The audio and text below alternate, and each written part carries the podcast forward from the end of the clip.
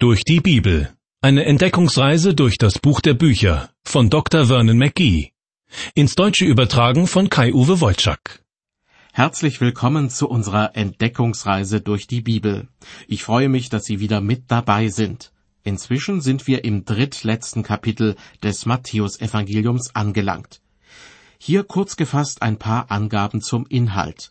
Schon seit einigen Tagen halten sich Jesus und seine Jünger in Jerusalem auf. Jesus geht in den Tempel, um zu beten, zu lehren und auch um Kranke zu heilen. Aber es kommt auch zu scharfen Auseinandersetzungen mit den religiösen Führern des Volkes.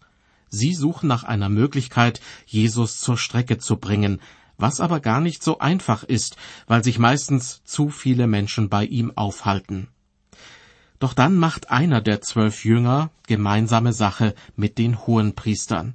Judas Iskariot verspricht ihnen eine günstige Gelegenheit abzupassen, bei der man Jesus gefangen nehmen kann. Dreißig Silberlinge ist dieser Freundschaftsdienst den Hohenpriestern wert. Als nächstes berichtet das Matthäusevangelium darüber, wie Jesus gemeinsam mit seinen Jüngern das Passamahl feiert. Bis an diese Stelle sind wir in der vorigen Sendung gekommen. Gleich geht es weiter ab Matthäus 26, Vers 23.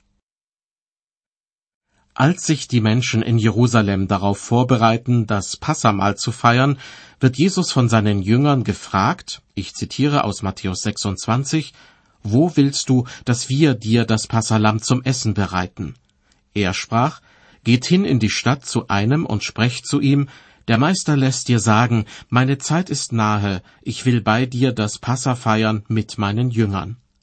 Und die Jünger taten, wie ihnen Jesus befohlen hatte, und bereiteten das Passalam. Als sich Jesus und die zwölf Jünger am Abend versammeln, um gemeinsam zu essen, macht Jesus eine Äußerung, mit der niemand gerechnet hat. Wahrlich, ich sage euch, einer unter euch wird mich verraten. Und weiter wird berichtet, Sie wurden sehr betrübt und fingen an, jeder einzeln ihn zu fragen, Herr, bin ich's? Die Jünger spüren alle tief drin in ihrem Herzen, wenn es für mich brenzlig werden sollte, weil ich zu Jesus gehöre, dann könnte es unter Umständen passieren, dass ich ihn im Stich lasse und an seine Feinde verrate. Ein schlimmes Eingeständnis, das mich zu der Frage führt, ob ich denn im Fall eines Falles heldenhafter wäre als die Jünger. Vermutlich nicht. Deshalb bete ich dafür, dass Jesus auf mich acht gibt und dass ich auch in unbequemen Situationen stets zu ihm halte. Wie reagiert nun Jesus auf die bange Frage, die ihm die Jünger rundum stellen, Herr, bin ich's? Hören Sie dazu aus Matthäus 26, die Verse 23 bis 25. Er antwortete und sprach, Der die Hand mit mir in die Schüssel taucht, der wird mich verraten. Der Menschensohn geht zwar dahin, wie von ihm geschrieben steht, doch wie dem Menschen, durch den der Menschensohn verraten wird. Es wäre für diesen Menschen besser, wenn er nie geboren wäre. Da antwortete Judas, der ihn verriet, und sprach, Bin ich's, Rabbi? Er sprach zu ihm, Du sagst es. Mir fällt an dieser Stelle auf, dass Judas fragt, Bin ich's, Rabbi? Während die anderen Jünger gefragt haben, Herr bin ich's.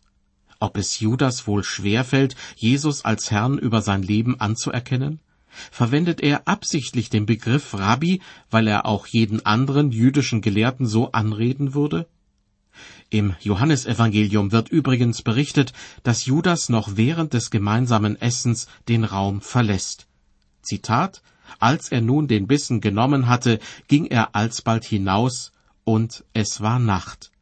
Jetzt wieder weiter aus Matthäus 26 ab Vers 26. Als sie aber aßen, nahm Jesus das Brot, dankte und brach's und gab's den Jüngern und sprach, Nehmet, esset, das ist mein Leib. Und er nahm den Kelch und dankte, gab ihnen den und sprach, Trinket alle daraus, das ist mein Blut des Bundes, das vergossen wird für viele zur Vergebung der Sünden. Mit diesen Worten ist die Grundlage geschaffen für das sogenannte Abendmahl, das bis heute von Christen gefeiert wird. Das heißt, das jüdische Passafest, das Jesus gemeinsam mit seinen Jüngern begeht, bekommt durch ihn eine neue, eine zusätzliche Bedeutung. Die Jünger feiern einerseits weiterhin das Passafest, lassen den Becher, wie es bei diesem Fest üblich ist, siebenmal in der Runde herumgehen, und sie singen dazu die Lobpreispsalmen 111 bis 118. Doch das Brot und der Wein werden nun zu Zeichen für den Leib und das Blut Jesu. Diese beiden so vergänglichen Lebensmittel sollen die Christen bis zu seiner Wiederkunft daran erinnern, dass er für sie gestorben ist, um ihnen ihre Sünden zu vergeben. Des Weiteren sagt Jesus zu seinen Jüngern, Vers 29, Ich sage euch, ich werde von nun an nicht mehr von diesem Gewächs des Weinstocks trinken, bis an den Tag, an dem ich von neuem davon trinken werde, mit euch in meines Vaters Reich. Mit anderen Worten, das war das letzte Passafest, das ich mit euch gefeiert habe. Ja, dies ist auch das letzte Abendessen, das ich zusammen mit euch eingenommen habe. Schon in wenigen Stunden werden sich unsere Wege trennen. Aber seid gewiss, wir werden uns im Reich meines Vaters wiedersehen. Erinnern wir uns daran, was es mit dem Passafest auf sich hat. Das Passafest erinnert an die Befreiung der Israeliten aus der ägyptischen Sklaverei. Es erzählt aber auch davon, dass ein Opferlamm geschlachtet werden musste, um durch sein Blut menschliches Leben zu retten. Denn die Israeliten mussten damals das Blut eines Opferlamms als Markierung an die Türpfosten streichen, um bei einer schrecklichen Tötungsaktion verschont zu bleiben. Somit deutete das Passafest schon Jahrhunderte vor dem Kreuzestod Jesu auf diese Erlösungstat hin, die Jesus nun vollbringen soll. Wie ein Opferlamm wird er stellvertretend für die Sünder sterben, um das Leben der Sünder zu retten. Zurück zu dem Bericht über das letzte Abendmahl und was kurz darauf geschieht. Ich lese weiter ab Vers 30. Und als sie den Lobgesang gesungen hatten, gingen sie hinaus an den Ölberg. Da sprach Jesus zu ihnen, In dieser Nacht werdet ihr alle Ärgernis nehmen an mir. Denn es steht geschrieben, ich werde den Hirten schlagen, und die Schafe der Herde werden sich zerstreuen. Wenn ich aber auferstanden bin, will ich vor euch hingehen nach Galiläa. Petrus aber antwortete und sprach zu ihm, wenn sie auch alle Ärgernis nehmen, so will ich doch niemals Ärgernis nehmen an dir. Was Petrus hier von sich gibt, enthüllt zweierlei. Erstens traut er den anderen Jüngern nicht viel zu. Aber dafür hat er zweitens von sich selbst eine ziemlich hohe Meinung. Beides ist rund 2000 Jahre später in christlichen Gemeinden immer noch häufig anzutreffen. Petrus jedenfalls dürfte überrascht gewesen sein, dass Jesus ihm glatt widerspricht. Er kennt Petrus besser, als der sich selbst kennt. Jesus sprach zu ihm, Wahrlich, ich sage dir, in dieser Nacht, ehe der Hahn kräht, wirst du mich dreimal verleugnen. Petrus sprach zu ihm, Und wenn ich mit dir sterben müsste, will ich dich nicht verleugnen. Das gleiche sagten auch alle anderen Jünger. Es ist früher Abend, als sich diese Szene abspielt. Petrus ahnt noch nicht, wie sich die Situation in den nächsten Stunden zuspitzen wird. Vor allem eines kann er sich nicht vorstellen, dass er selbst so feige sein wird, dass er Jesus gleich dreimal verraten wird. Ich lese nun weiter ab Vers 36. Da kam Jesus mit ihnen zu einem Garten, der hieß Gethsemane, und sprach zu den Jüngern, setzt euch hier, solange ich dorthin gehe und bete. Und er nahm mit sich Petrus und die zwei Söhne des Zebedeus und fing an zu trauern und zu zagen. Da sprach Jesus zu ihnen, Meine Seele ist betrübt bis an den Tod. Bleibt hier und wacht mit mir. Und er ging ein wenig weiter, fiel nieder auf sein Angesicht und betete und sprach, Mein Vater, ist's möglich, so gehe dieser Kelch an mir vorüber doch nicht wie ich will, sondern wie du willst. Lass diesen Kelch an mir vorübergehen. Mit dieser Redewendung wird heute der Wunsch formuliert, dass eine bedrohliche Situation, die man auf sich zukommen sieht, nicht eintreten möge. Jesus hat also Angst davor, am Kreuz zu sterben und die Sünden der ganzen Welt auf sich zu nehmen. Die Angst vor den schrecklichen Qualen am Kreuz und die Angst vor dem Tod können wir rein verstandesmäßig noch nachvollziehen. Aber was es heißt, die Sünde der ganzen Menschheit auf sich zu nehmen, das entzieht sich letztlich unserem menschlichen Denken. Paulus schreibt im zweiten Korintherbrief, Gott hat den, der von keiner Sünde wusste, für uns zur Sünde gemacht.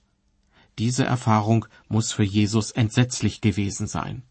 Er, heilig und ohne Sünde, nimmt alles auf sich, was man sich unter dem Begriff Sünde nur vorstellen kann. Wenige Stunden davor betet Jesus im Garten Gethsemane zu seinem himmlischen Vater und schüttet ihm sein Herz aus. Wir können nur ahnen, was sich in diesen Stunden wirklich zuträgt. Mich würde es nicht wundern, wenn der Teufel hier noch einmal versucht, Jesus von seinem Plan abzubringen. Und möglicherweise wird hier schon der Sieg von Golgatha errungen. Jesus betet zwar, mein Vater ist's möglich, so gehe dieser Kelch an mir vorüber. Das mag seiner menschlichen Natur geschuldet sein, die ihn vor dem zurückschrecken lässt, was da auf ihn zukommt. Denn Jesus ist ja nicht nur der Sohn Gottes, sondern er ist auch Mensch, der Sohn der Maria.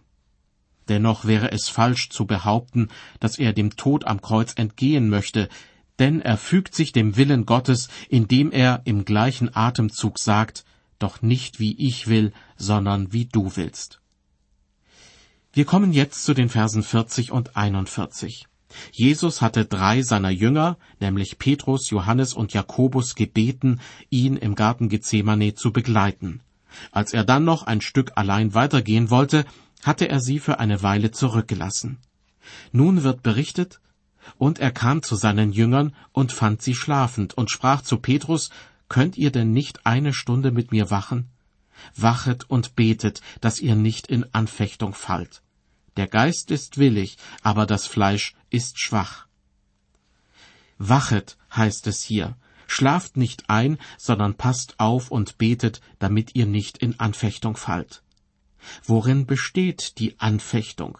Wer könnte die Jünger in Versuchung führen? Die Antwort kann meines Erachtens nur lauten, der Teufel. Er setzt alles daran, in erster Linie Jesus, aber dann auch seine Jünger zu Fall zu bringen. Deshalb meinte ich vorhin, dass möglicherweise im Garten Gethsemane der Sieg von Golgatha errungen wurde, denn dort kämpfte Jesus mit einem unsichtbaren, aber mächtigen Gegner. Weiter ab Vers 42.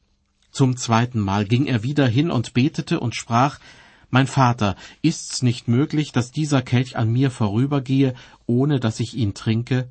So geschehe dein Wille. Und er kam und fand sie abermals schlafend, und ihre Augen waren voller Schlaf. Und er ließ sie und ging abermals hin und betete zum dritten Mal und redete dieselben Worte. Dann kam er zu seinen Jüngern und sprach zu ihnen, Ach, wollt ihr weiter schlafen und ruhen? Siehe, die Stunde ist da, dass der Menschensohn in die Hände der Sünder überantwortet wird. Steht auf, lasst uns gehen. Siehe, er ist da, der mich verrät. Und als er noch redete, siehe, da kam Judas, einer von den Zwölfen, und mit ihm eine große Schar mit Schwertern und mit Stangen von den Hohenpriestern und Ältesten des Volkes. Hier fällt auf, dass eine große Schar mit Schwertern und mit Stangen auftaucht, um Jesus gefangen zu nehmen. Da Jesus und seine Jünger äußerst friedliebende Menschen sind, gibt es dafür eigentlich nur eine Erklärung. Sowohl Judas als auch die religiösen Führer des Volkes haben immer wieder miterlebt, wie Jesus Wunder vollbrachte. Das heißt, sie wussten, dass er übernatürliche Kräfte besitzt. Und sie fürchteten wohl, dass er diese auch einsetzen würde, um sich seiner Gefangennahme zu entziehen. Weiter ab Vers 48. Und der Verräter hatte ihnen ein Zeichen genannt und gesagt, welchen ich küssen werde, der ist's, den ergreift. Und alsbald trat er zu Jesus und sprach, Sei gegrüßt, Rabbi, und küsste ihn. Jesus aber sprach zu ihm, Mein Freund, dazu bist du gekommen? Da traten sie heran und legten Hand an Jesus und ergriffen ihn. Der Kuss des Judas ist in die Weltgeschichte eingegangen. Denn ein Kuss ist ja eigentlich, auch wenn es sich nur um einen Freundschafts- oder Bruderkuss handelt, ein Zeichen tiefer Verbundenheit. Doch hier kehrt sich diese Bedeutung auf geradezu perverse Weise in ihr Gegenteil um. Nun argumentieren manche Bibelleser, dass Judas so handeln musste, dass er keine andere Wahl hatte, dass sein schändliches Tun vorherbestimmt war. Diese Auffassung muss ich zwar akzeptieren, aber ich kann sie nicht nachvollziehen. Denn dann wäre Judas ja nur eine willenlose Marionette gewesen. Das war er auch, mag man mir entgegenhalten, denn es wurde doch prophezeit, dass Jesus von jemandem verraten werden würde. Und bei der Feier des Passamals hat Jesus ihn sogar direkt benannt. Nun, diese Argumente haben etwas für sich. Dennoch, nachdem die Voraussage in Erfüllung gegangen ist und nachdem Jesus von Judas verraten wurde, hätte er seine Tat bereuen und um Vergebung bitten können. Sofort oder auch noch später. Immerhin nennt Jesus ihn direkt nach dem verräterischen Kuss immer noch mein Freund. Ich bin mir sicher, Jesus hätte ihm gewiss vergeben. Weiter mit Vers 51. Es wird berichtet, und siehe, einer von denen, die bei Jesus waren, streckte die Hand aus und zog sein Schwert und schlug nach dem Knecht des Hohenpriesters und hieb ihm ein Ohr ab. Aus dem Johannesevangelium ist zu erfahren, wer dieser streitbare Jünger ist, Simon Petrus. Natürlich, wer sonst, möchte ich fast hinzufügen. Denn nachdem er Jesus versprochen hatte, ihm auch dann noch treu zu sein, wenn alle anderen von ihm weichen sollten, will er nun vermutlich den Beweis antreten, dass er wirklich ein so toller Kerl ist. Irgendwoher besorgt er sich ein Schwert und zack, ab ist der Kopf des einen Widersachers. So hat sich Petrus das jedenfalls vorgestellt, doch er ist Fischer von Beruf. Mit Fischernetzen kennt er sich aus, aber nicht mit Schwertern. Den Knecht des Hohenpriesters wird's gefreut haben, denn er verliert nur sein Ohr. Und selbst das nur für wenige Augenblicke, wie im Lukasevangelium berichtet wird. Denn Jesus ist so freundlich, ihn wieder zu heilen. Überhaupt ist Jesus von der heldenhaften Tat seines Jüngers Petrus überhaupt nicht begeistert. In unserem Bibeltext wird ab Vers 52 berichtet, da sprach Jesus zu ihm, stecke dein Schwert an seinen Ort, denn wer das Schwert nimmt, der soll durchs Schwert umkommen. Oder meinst du, ich könnte meinen Vater nicht bitten, dass er mir sogleich mehr als zwölf Legionen Engel schickte? Wie würde dann aber die Schrift erfüllt, dass es so geschehen muss? Anders ausgedrückt, ich brauche dein Schwert nicht, Petrus, denn ich bin nicht auf die Erde gekommen, um gegen die religiösen Führer des Volkes zu kämpfen. Ich bin gekommen, um für die Sünden der Menschen zu sterben. Weiter ab Vers 55. Zu der Stunde sprach Jesus zu der Schar, Ihr seid ausgezogen wie gegen einen Räuber, mit Schwertern und mit Stangen mich zu fangen. Habe ich doch täglich im Tempel gesessen und gelehrt, und ihr habt mich nicht ergriffen. Aber das ist alles geschehen, damit erfüllt würden die Schriften der Propheten. Da verließen ihn alle Jünger und flohen. Die aber Jesus ergriffen hatten, führten ihn zu dem Hohenpriester Kaiphas, wo die Schriftgelehrten und Ältesten sich versammelt hatten. Später werden wir noch erfahren, dass der Schwiegervater des Kaiphas hinter der ganzen Aktion steckt. Zunächst einmal muss Jesus aber zum Hohenpriester Kaiphas gebracht werden. Denn wenn die religiösen Führer des Volkes die Todesstrafe verhängen wollen, müssen sie bei der römischen Besatzungsmacht eine entsprechende Genehmigung einholen. Um diese zu erhalten, braucht es wiederum eine gute Begründung. Genau deshalb wird Jesus erstmal zu Kaiphas gebracht. Die hohen Herrschaften wollen darüber beraten, mit welcher Anschuldigung sie Jesus am nächsten Morgen zum römischen Statthalter Pilatus bringen können. Weiter ab Vers 58. Petrus aber folgte ihm von ferne bis zum Palast des Hohenpriesters und ging hinein und setzte sich zu den Knechten, um zu sehen, worauf es hinaus wollte. Die Hohenpriester aber und der ganze Hohe Rat suchten falsches Zeugnis gegen Jesus, dass sie ihn töteten. Und obwohl viele falsche Zeugen herzutraten, fanden sie doch nichts. Zuletzt traten zwei herzu und sprachen, er hat gesagt, ich kann den Tempel Gottes abbrechen und in drei Tagen aufbauen. In Wirklichkeit hatte Jesus bei einer bestimmten Gelegenheit einmal gesagt, brecht diesen Tempel ab, und in drei Tagen will ich ihn aufrichten. Doch wie im Johannesevangelium zu erfahren ist, meinte er damit nicht den Tempel aus Stein, sondern, so wörtlich, den Tempel seines Leibes. Das Ganze war also eine verschlüsselte Ankündigung seines Todes und seiner Auferstehung gewesen.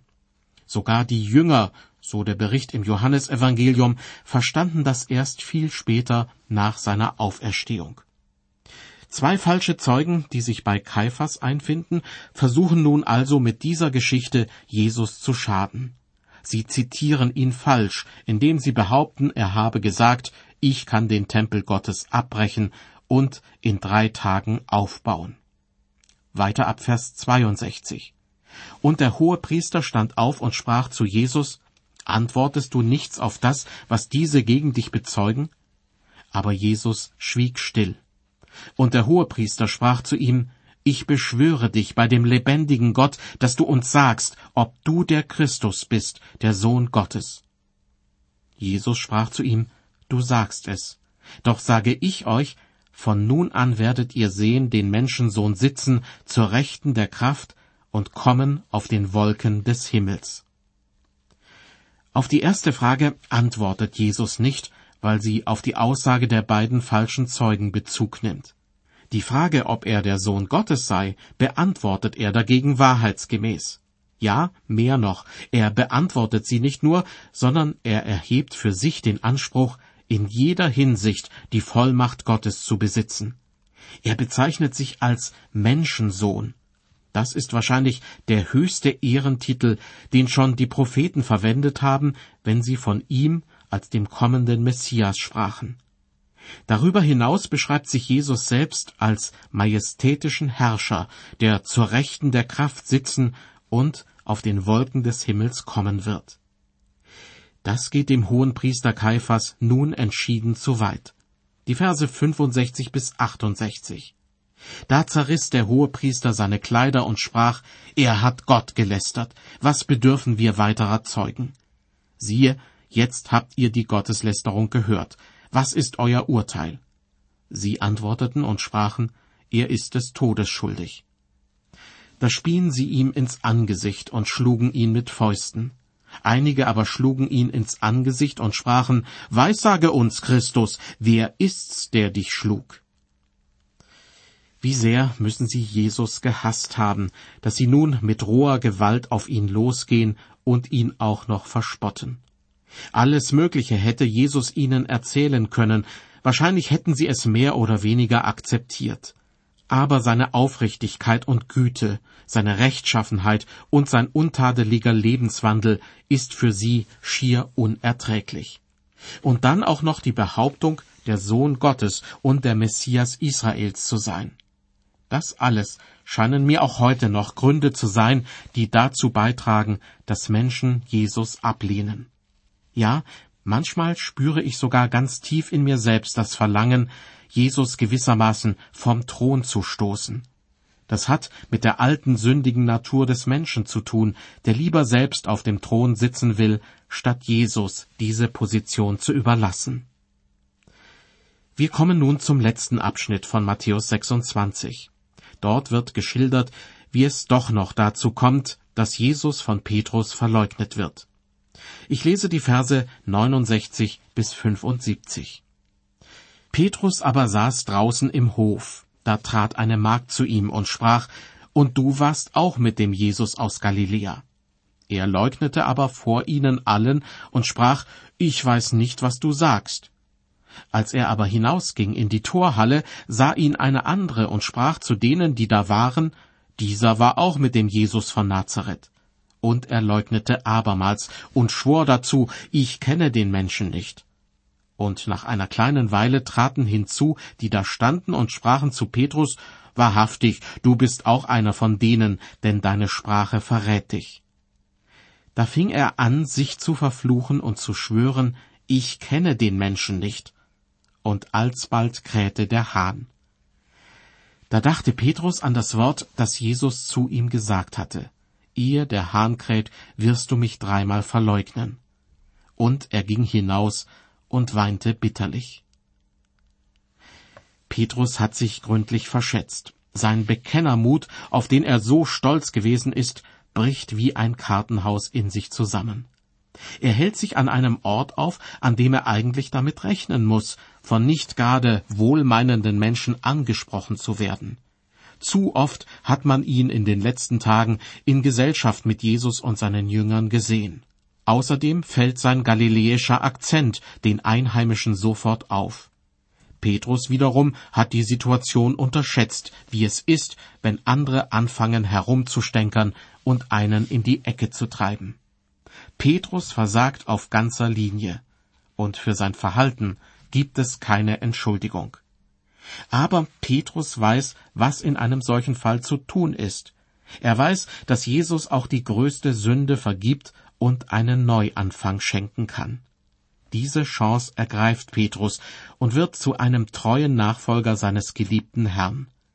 In der Apostelgeschichte wird berichtet, dass Petrus derjenige ist, der die erste Predigt hält nach der Ausgießung des Heiligen Geistes an Pfingsten. Diese Predigt erreicht die Herzen seiner Zuhörer, denn etwa 3000 Menschen entscheiden sich am selben Tag ebenfalls Jesus Christus nachzufolgen. Vielleicht kennen Sie die Redewendung, wonach jemand von Pontius zu Pilatus geschickt wird, also von einer Instanz zur anderen. Niemand fühlt sich zuständig und will deshalb auch keine Entscheidung treffen. Die Redewendung beschreibt, was Jesus in den letzten Stunden vor seinem Tod erlebt. Die religiösen jüdischen Führer des Volkes wollen möglichst schnell sein Ende herbeiführen, während sich die römischen Stellen aus den religiösen Angelegenheiten heraushalten wollen. Mehr dazu in der nächsten Sendung aus der Reihe durch die Bibel. Dazu schon jetzt herzliche Einladung.